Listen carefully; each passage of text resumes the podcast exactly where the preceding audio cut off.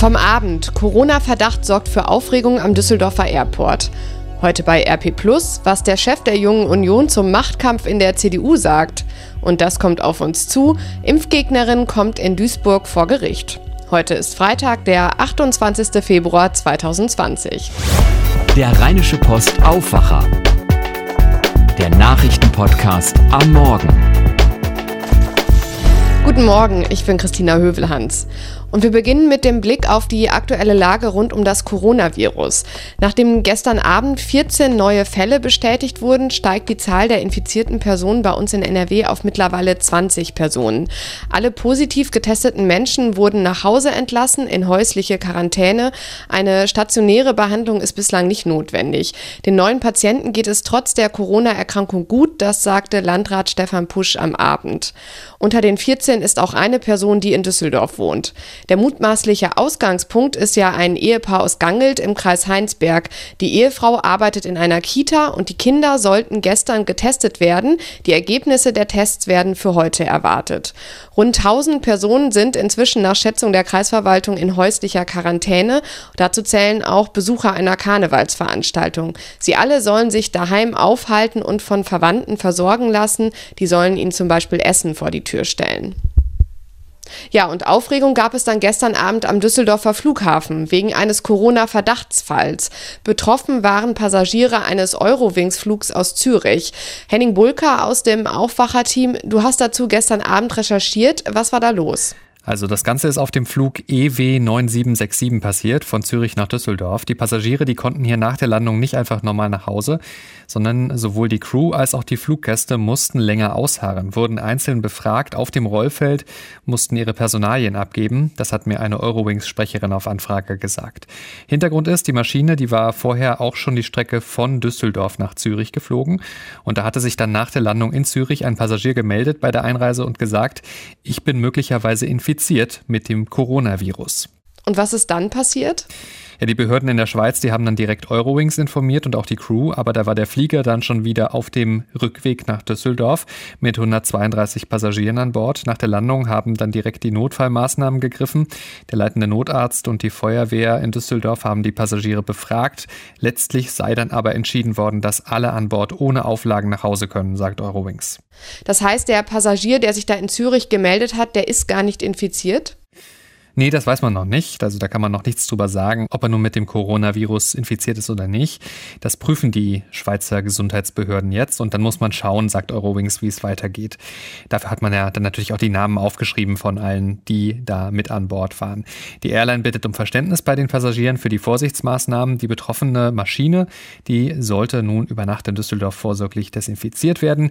Bis der Verdachtsfall endgültig geklärt ist, da soll sie auch am Boden bleiben, sagt Eurowings. Henning Bulka, Dankeschön. Heute will der Krisenstab der Bundesregierung darüber sprechen, wie mit Großveranstaltungen umgegangen wird. Es geht zum Beispiel um die weltgrößte Tourismusmesse ITB, die soll nächste Woche in Berlin stattfinden. Bundesgesundheitsminister Jens Spahn will außerdem Schutzmasken notfalls beschlagnahmen lassen, weil die knapp werden könnten. Nichts soll mehr das Land verlassen, das sagte er gestern Abend bei Maybrit Illner im ZDF. Die Ausbreitung des Coronavirus stellt natürlich auch die Wirtschaft vor große Herausforderungen. Hygienevorschriften für Mitarbeiter, das Verbot von Geschäftsreisen nach China, verordnetes Homeoffice oder auch Lieferengpässe. Fast jedes Unternehmen ist irgendwie betroffen. Kurzum, die Firmen befürchten bereits jetzt starke Umsatzeinbußen und weitreichende Probleme. Und wie sich die Firmen hier in NRW auf das Coronavirus einstellen, lest ihr heute bei RP Und natürlich auch alle anderen Entwicklungen rund um das Coronavirus Infos immer aktuell bei RP Online. Kommen wir jetzt zum Fußball und zwar zur Europa League. Bayer Leverkusen hat das Rückspiel gestern Abend gegen den FC Porto souverän gewonnen mit 3 zu 1. Die Tore haben Cerem Demirbay, Lukas Alario und Kai Havertz geschossen und damit ist die Mannschaft im Achtelfinale und auch Titelkandidat. Das sagt Leverkusens Trainer Peter Bosch. Weiß, was meine Mannschaft kann. Aber natürlich sind da auch Gegner, die noch da drin sind. Das sind sehr starke auch noch dabei. Für mich ist immer wichtig, was wir leisten. Ebenfalls im Achtelfinale ist der VfL Wolfsburg nach einem 3 zu 0 Sieg in Malmö. Das Spiel von Eintracht Frankfurt bei RB Salzburg wurde wegen einer Orkanwarnung auf heute verlegt. Hallo, ich bin Henning Bulka, eine der Stimmen, die ihr aus dem Rheinische Post Aufwacher kennt. Dieser Podcast ist für euch kostenlos, natürlich kosten Recherche und Produktion aber trotzdem Geld. Wenn ihr das, was wir hier jeden Morgen für euch machen, unterstützen möchtet, dann geht das ganz einfach. Schließt ein RP Plus Abo bei uns ab. Das kostet die ersten drei Monate 99 Cent und danach 4,99 Euro im Monat. Und das ist monatlich kündbar.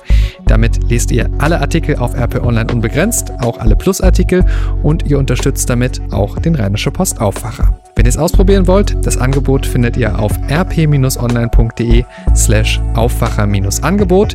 Ich sag's nochmal, rp-online.de slash Aufwacher-Angebot. Bitte unbedingt an das Minus denken. Danke ganz herzlich für eure Unterstützung. Damit zu dem, was ihr heute bei RP Plus lest. Und da geht es heute unter anderem um die Zukunft der CDU, beziehungsweise wer sie führt. Annegret Kramp-Karrenbauer will sich ja zurückziehen und jetzt sind mehrere Namen im Spiel für den Chefposten. Friedrich Merz, Norbert Röttgen, Armin Laschet.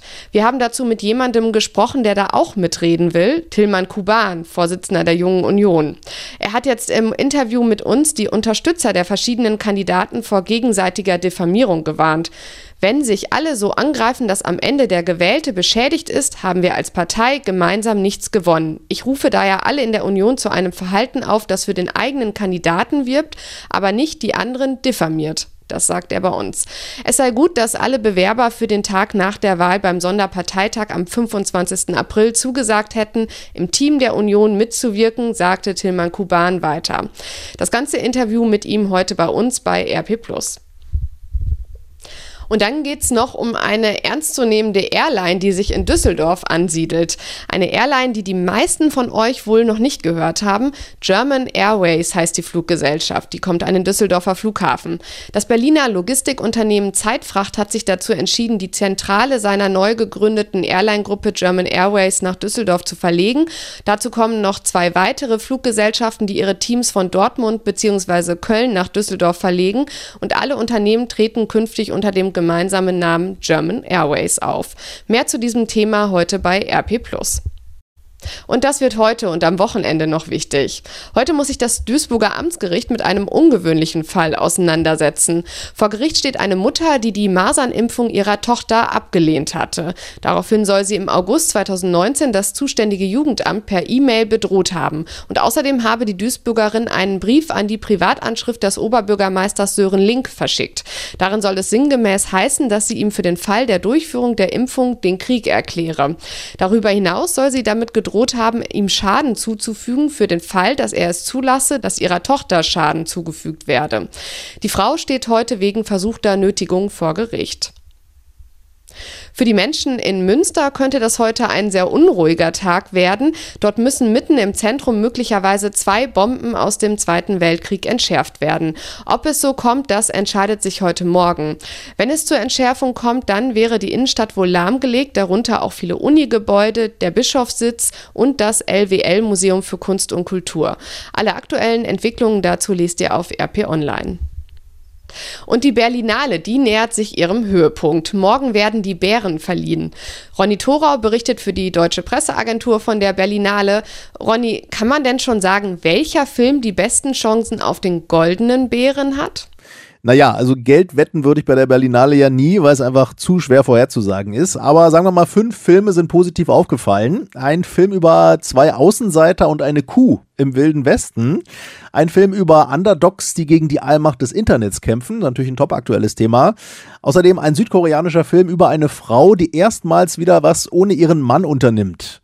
Dann gab es noch einen italienischen Film über Verlogenheit und Macho-Gehabe in italienischen Familien. Und fünftens gab es viel Lob für einen Film über die frühere Sklaverei in Brasilien. Und das ist ja ein Land, das unter dem ultrarechten Präsidenten gerade Bolsonaro durchaus mehr Aufmerksamkeit gebrauchen könnte noch. Und für die würde so ein goldener Bär bei der Berlinale natürlich sorgen.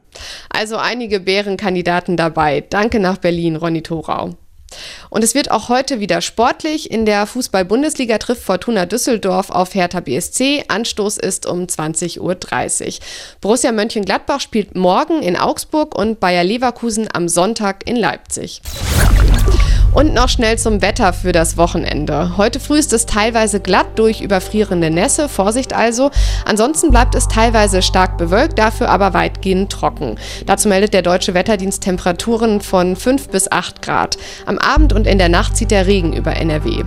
Morgen gibt es Regenschauer, besonders am Nachmittag und außerdem wird es windig bei 10 bis 14 Grad. Am Sonntag dann stark bewölkt und meistens trocken bei 8 bis 11 Grad.